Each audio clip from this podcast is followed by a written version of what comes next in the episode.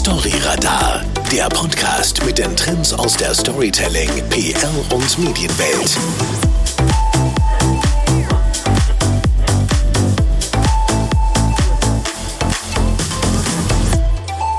Herzlich willkommen bei Storyradar. Mein Name ist Ferris Bühler und ich habe heute wieder einen spannenden Gast hier bei mir im FBC Studio. Tja, wenn wir uns mit Storytelling auseinandersetzen, dann begegnen wir diesen drei magischen Buchstaben früher oder später.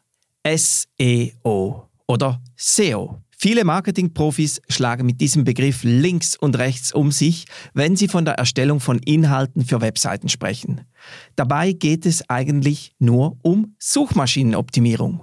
Doch, wie erzählen wir nun unsere Stories besser dank SEO? Heute habe ich die Digital Marketing Spezialistin unseres Teams bei mir im Studio, Anastasia Vollmar. Hallo Anastasia. Hallo Feris, danke für die Einladung. Ja, ich freue mich riesig, dass du hier heute mit dabei bist, weil ich glaube, ich kenne niemanden anders, der dieses Thema so verinnerlicht hat bei uns im Team, wie du es hast. Äh, deswegen lass uns doch mal von ganz vorne beginnen. Was ist eigentlich SEO? Ja, Feris, also wie du bereits gesagt hast, ist SEO eigentlich ein Fachbegriff für Suchmaschinenoptimierung. Das ist also eine Abbreviation und das Ziel vom SEO ist eigentlich ganz klar, dass es eigene relevante Inhalte auf der Webseite auf prominenten Positionen erscheinen zu lassen. Dabei sind zum Beispiel die Position, also das Ranking wichtig, sowie wie hoch die Übereinstimmung zwischen dem vom Nutzer gewählten Suchbegriff oder auch Keyword, der Suchergebnisdarstellung und der Relevanz der Landeseite oder der Landingpage. Und häufig spricht man bei SEO von Nachhaltigkeit. Und dies ist dann korrekt, wenn der Nutzer effizient seine Aufgabe auf der Webseite lösen kann. Es gibt übrigens schon mittlerweile ganz viele Bereiche von SEO. Und zwar, wir beginnen mit Keywording. Dabei entwickeln wir verschiedene Keyword-Strategien. Dann gibt es auch technische SEO. Wir versuchen unsere Webseite technisch zu optimieren, zum Beispiel die Seitengeschwindigkeit verbessern oder Crawling und Indexing berücksichtigen. Dann gibt es auch On-Page-Optimierung. Äh, hier sind Inhalte, Metadaten und Struktur von Bedeutung.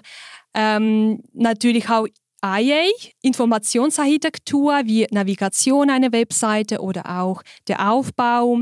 Bei Off-Page-Optimierung versuchen wir interne und externe Verlinkungen generieren. Content Marketing ist eigentlich nichts anderes als Nutzer und Links über sinnvolle Inhalte gewinnen. Bei mobilem SEO versuchen wir unsere Webseite für mobile Geräte zu optimieren und auch natürlich die Freundlichkeit beim Nutzen zu steigern. Mit verschiedenen SEO-KPIs messen wir den Erfolg oder auch manchmal den Misserfolg über sinnvolle Kennzahlen.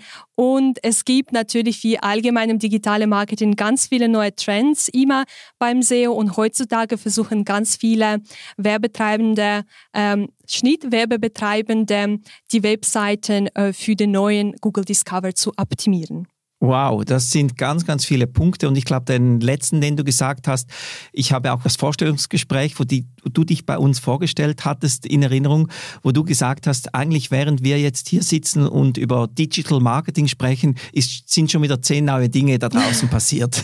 Das stimmt, ja, ja. ja. Ich glaube, das ist hier etwas ähnlich. Und ich sehe, es sind ganz, ganz viele Punkte. Einige Punkte ähm, sind für mich als jetzt kein Digital Nerd äh, nicht ganz verständlich gewesen. Also ich äh, habe es jetzt zum ersten Mal gehört, die, die mhm. Abkürzung. Für dich ist das natürlich gang und gäbe. Aber wir begegnen ja einigen Punkten nachher auch nochmals. Vielleicht für mich als Laie, ähm, wo fängt oder wo beginne ich mit der Suchmaschinenoptimierung? Ja, das ist eine sehr gute Frage, Fedes. Und ich glaube, ganz viele unserer Zuhörer äh, stellen sich auch diese Fragen, wenn sie äh, über SEO hören. Und ähm, als erstes muss man eine Basis schaffen, oder? Damit ähm, eine Website überhaupt bei den Suchmaschinen erfolgreich in den Suchergebnissen platziert werden kann. Und äh, diese Basis muss schon beim Aufsetzen einer Webseite berücksichtigt werden. Dabei würde ich äh, fünf Punkte nennen. Und zwar, wir beginnen mit dem Inhalt. Diese ist von zentraler Bedeutung und das ist, glaube ich, ganz klar, weil unsere Inhalte auf einer Website ist nicht nur die Grundlage für die Marketingaktivitäten, sondern es ist auch das Image des Unternehmens im Web, oder?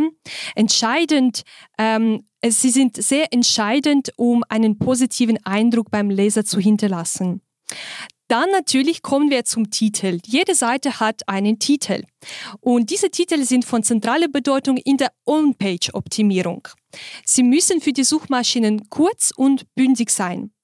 Und es ist wichtig, dass man alle Begriffe in der vorgegebenen Zeile des Browsers Platz ähm, schafft. Oder ansonsten, wenn der Titel viel zu lang ist, werden sie einfach abgeschnitten. Dann gehen wir zu Description. Ähm, wir sagen auch Meta-Description im genau, SEO-Bereich. Genau, gehört. auf Deutsch einfach Meta-Beschreibung, auch nicht so mhm. wahnsinnig gut vielleicht, aber so heißt das. Und ähm, diese Beschreibungen verwenden Suchmaschinen äh, für eigentlich für die Suchergebnisse. Ähm, deswegen ist es so wichtig, dass jede Seite eine individuelle, eigene und relevante Beschreibung hat. Ähm, ich, muss ich muss nur sagen, dass diese nicht länger als 150 Zeichen enthalten müssen. Ansonsten werden sie auch leider abgeschnitten und dann können sie auch ihre Botschaft nicht optimal liefern. Dann gehen wir zu den Überschriften. Das ist unsere Struktur des Textes. Es gibt insgesamt sechs verschiedene Überschriften-Tags oder wir nennen sie auch Heading-Tags. Sie unterscheiden sich in ihrer Größe und Wichtigkeit. Also es gibt H1-Tag, das ist die bedeutendste Überschrift und die H6 ist ganz logisch die unbedeutendste. Mhm. Und die Überschriften verfolgen das Ziel, dass der anschließende Text auch gelesen wird, oder? Und es gibt auch ganz viele verschiedene Möglichkeiten, wie das Interesse eines Nutzers angeregt werden kann. Und zu guter Letzt, ähm, wir müssen natürlich auch Responsive Design berücksichtigen. Ich habe bereits erwähnt, dass es mobiles SEO gibt und dieses ermöglicht eine Website auf verschiedene Endgeräte. Dabei rede ich von Tablets oder auch von äh, Mobile Phones, Smartphones, genau. Ähm, ermöglicht eben ähm, diese einheitlich, flexibel und benutzerfreundlich zu gestalten. Ähm, ich muss auch sagen, dass mobile SEO ist heutzutage extrem wichtig und es wird auch häufig empfohlen, auch von mir, dass wenn man eine Website-Struktur aufbaut, zuerst eben mit dem mobilen Design anfängt und dann mit dem Desktop-Design. Mhm. Kommt das von daher, dass natürlich heute sehr viele Leute mit ihren Smartphones eben Webseiten besuchen, oder? Ganz genau, ja, und es wird jeden Tag immer mehr. Mhm. Jetzt enorm spannend alles. Also wenn ich dich richtig verstehe, dann hat der Inhalt, die Qualität und die Gestaltung der Online-Texte einen immensen Einfluss auf die Suchmaschinen-Rankings. Also da frage ich mich natürlich ganz einfach gesagt, welche Texte hat Google jetzt am liebsten? Das ist so schön, dass du jetzt gesagt hast, weil das ist tatsächlich so. Wir kommen zurück zum Thema. Wir stehen da und ähm, ähm, im Hintergrund läuft alles wieder ganz anders. Ja, also früher war eigentlich das Keyword der King und Website-Betreibende haben möglichst häufig Keywords im, in einem Text reingepackt. Es war ein bisschen kompliziert auch für einen Leser, diese Texte zu verstehen und auch zu lesen. Und heute gilt zum Glück das Credo Qualität statt Quantität. Und zurück zu deiner Frage. Also Google belohnt in erster Linie solche Texte mit guten Rankings, die qualitativ hochwertig, holistisch, einzigartig sind und Nutzern einen echten Mehrwert bieten. Das finde ich eine ganz, ganz sinnvolle Trendwendung, weil ich mag mich mhm. erinnern, dass man früher einfach einem äh, Redaktor gesagt hat, hier sind äh, 25 Keywords, verschachtle die irgendwo in einen Text rein und dann das war so nicht lesefreundlich und das ja. war manchmal so eine Zangengeburt. Und das ist jetzt wirklich cool, dass sich das eben geändert hat. Das heißt, weg von trockener und strikter Technologie, mehr in Richtung Nutzer und Nutzerinteressen. Und jetzt, du hast vorhin noch erwähnt, dass die Inhalte einzigartig sein müssen. Was ist dabei genau gemeint? Mhm. Also wir beginnen ganz klar mit dem Thema, oder? Wir müssen zuerst das Thema definieren. Und es sollte noch auf keine anderen ihrer Seite behandelt werden. Weil wenn Sie anfangen, einfach diese äh, Suchbegriffe oder auch Phrasen einfach copy-pasten, also kopieren und einfügen, dann werden Sie auch bestraft, weil heutzutage beherrscht Google verschiedene Mechanismen, die grammatikalische Formen und Synonyme erkennt und dann, wenn Google merkt, es gibt viel zu viel, einfach kopieren, dann werden diese Seite auch schlecht ranken. Mhm. Wenn das passende Thema ausgewählt ist, dann geht es darum, den ganzen Text auf die Suchintention des Nutzers auszulegen. Behalten Sie also bitte im Kopf, Sie schreiben die Texte in erster Linie für die Zielgruppe und nicht für die Suchmaschine. Also die echten Menschen sollten diese Texte lesen und auch äh, im Endeffekt auch verstehen, oder? Und stellen Sie, Sie bitte die Fragen, welche Motivation hinter der Suchanfrage stecken und wie Sie diese Suchintentionen mit Ihrem Text am besten befriedigen können. Also eigentlich da zusammengefasst dem Nutzer, weil er hat ja nach einem Thema gesucht, dass der dann relativ schnell auch erfindet etwas und findet auch das, was er wirklich gesucht hat und nicht irgendwas Komisches, was ihm durch Keywords einfach hingeschmissen wird. Ja, genau. genau. Das heißt, ausgehend aus diesen Überlegungen kann man dann eine inhaltliche Struktur definieren, die potenzielle Fragen beantwortet und relevante Unterthemen aufgreift, oder? Genau. Jetzt, wie sieht das mit den Keywords aus? Weil die sind ja sehr, sehr magisch. Man spricht immer wieder von diesen mhm. Keywords. Genau, also ja, sobald das Thema definiert ist, dann wissen wir eigentlich schon mehr oder weniger, was unser Keyword ist, zumindest was unser Hauptkeyword ist. Und dann können wir mit der Keyword-Analyse starten. Äh, natürlich gibt es schon bereits ganz viele tolle Tools, die ich auch empfehlen würde, die diese Analyse auch ein bisschen vereinfachen und ähm, ähm, ein bisschen auch strukturierter darstellen. Dabei gibt es auch ähm, kostenlose Analyse-Tools wie Google Suggest-Funktion oder auch Uber Suggest oder der Keyword Planner von Google. Ja, das heißt, mit diesen Tools finde ich dann raus, was eben jetzt zu meiner Story, die ich gerade schreibe, was da die wichtigen Keywords sind. Ja. Ganz genau, ja. Und du findest auch heraus, was es auch für verwandte Keywords gibt, äh, ob es auch Synonyme gibt, die man auch berücksichtigen kann. Also ganz viele interessante Ergänzungen zu deinem Hauptbegriff. Cool. Jetzt muss der Text zwingend viele Keywords enthalten. Das heißt, je mehr Keywords, desto besser. Mhm. Gute Frage. Also inzwischen sind die Annahmen zu Keyworddichte nicht mehr ganz so streng zu beachten, sondern sie sollten sich eigentlich automatisch ergeben, wenn du alle diese oben erwähnte oder früher erwähnte Punkte auch äh, berücksichtigst. Aber ähm, achten Sie trotzdem darauf, dass das Keyword in der H1-Überschrift, also in unserer wichtigsten Überschrift, in einigen Zwischenüberschriften und am Anfang des Fließtextes vorkommt. Jetzt zum echten Mehrwert bei Inhalten sprichst du von einer vollständigen Themenabdeckung. Mhm. Wie schaffe ich das überhaupt? Ja, das ist auch eine äh, super tolle Frage.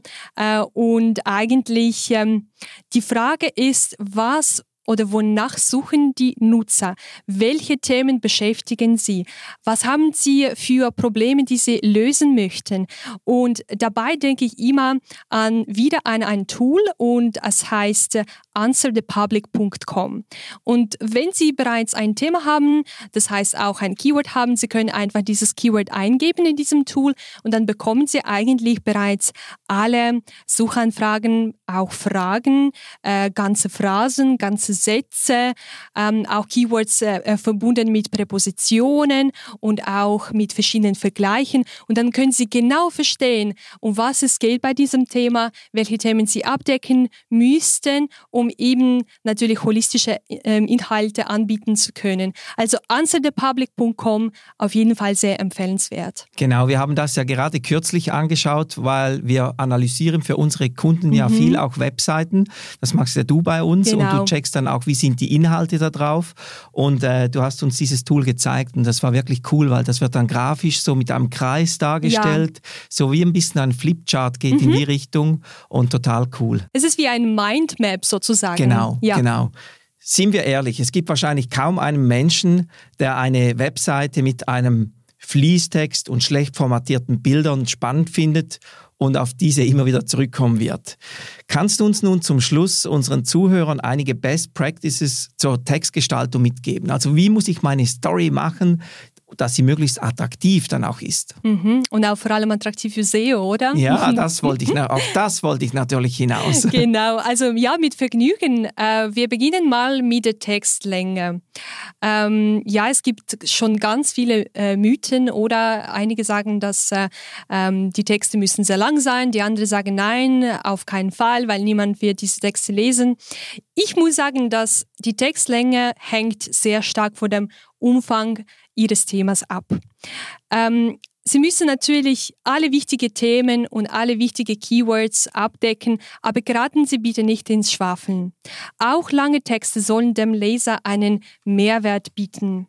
Das ist übrigens ganz witzig, was du gerade sagst, weil früher, da hat man auch gesagt, der Text muss mindestens so lang sein, dass er mhm. überhaupt für Google spannend ist, also genau. fürs Ranking.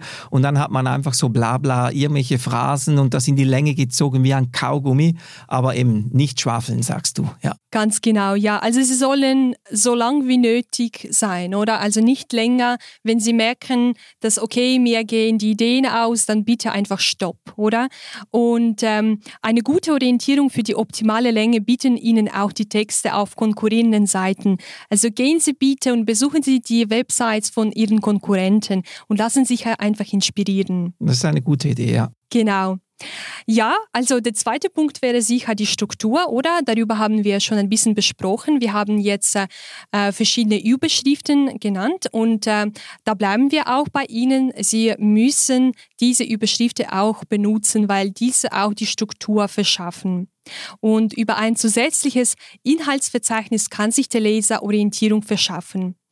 Äh, nutzen Sie auch Infoboxen, Checklisten zum Beispiel, auch wenn Sie lange Textwüsten haben. Ich glaube, da können wir ja auch viel von News-Plattformen lernen, weil da sieht man zum Beispiel, ich sage jetzt 20minuten.ch, mhm, ja, genau. eines der größten Schweizer Newsportale, die haben ja eingeführt, dass bei jedem Artikel oben eine kurze Checkbox ist ja. und da stehen in drei Bullet Points, steht eigentlich der Inhalt des Textes, der unten kommt, dann zusammengefasst. Ja. Genau, so das Wichtigste in Kürze. Ja. Genau.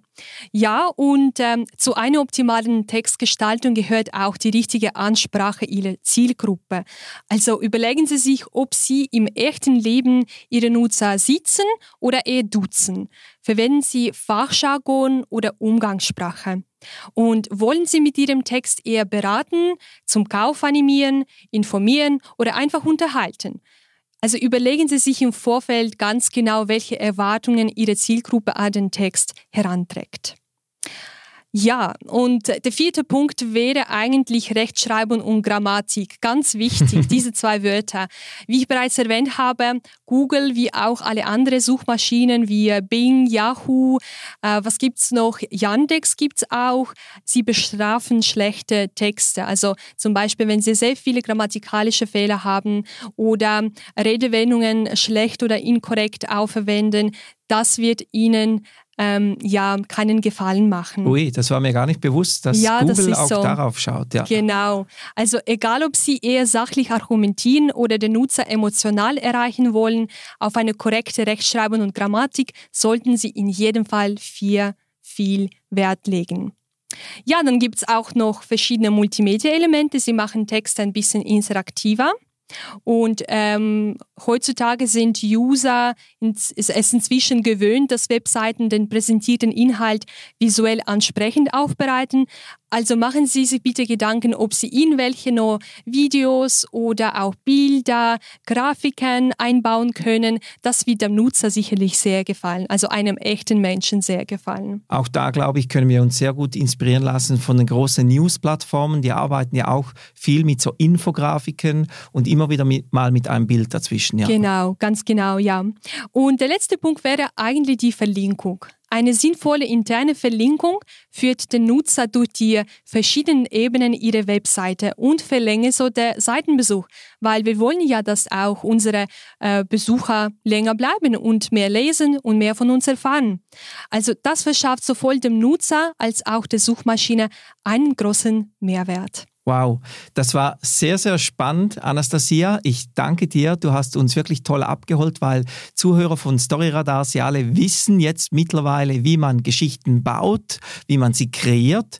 Aber jetzt eben, das ist jetzt für mich so ein bisschen der nächste Level. Wie machen oder wie schreiben wir die Stories denn am Schluss auch? Wie geben wir sie auf der Webseite wieder, damit wir am Schluss eben auch dieses Ranking erreichen? Weil wir alle wollen ja sofort gefunden werden, wenn wir irgendwo googeln oder in sonst einer Suche Suchmaschine nachschauen. Das ist so, ja. Und es hat mir sehr gefreut, mein Wissen auch heute zu teilen. Ähm, einfach vielleicht das Letzte, bei SEO muss man ein bisschen geduldig sein und auch wenn man alle diese Punkte, die ich äh, äh genannt habe, auch umsetzt. Es wird nicht von heute auf morgen gleich alles passieren und dass man auch auf der ersten Seite landet. Aber es wird schon kommen, wenn man auch natürlich systematisch dran bleibt. Ich würde doch sagen, das ist eine Motivation, dass man gleich ab heute beginnt mit ja. der Umsetzung von SEO. Das heißt, wenn ihr jetzt da draußen Texte schreibt, an eurer Webseite arbeitet, nehmt euch Anastasias Punkte zu Herzen. Und wenn ihr nicht mehr weiterkommt und verzweifelt, ihr findet Anastasia bei uns in der Agentur auf ferrisbühler.com. Da seht ihr auch, wie sie aussieht und da könnt ihr direkt mit ihr in Kontakt treten. Ich denke, du hilfst unseren Zuhörern sicherlich gerne. Ja, sehr gerne, natürlich. Super. Viel Spaß beim SEO. Ja, danke schön. danke. Und äh, danke euch, dass ihr mit dabei wart bei dieser Folge von Storyradar. Wir hören uns wieder nächste Woche und bis dahin eine gute Zeit. Tschüss.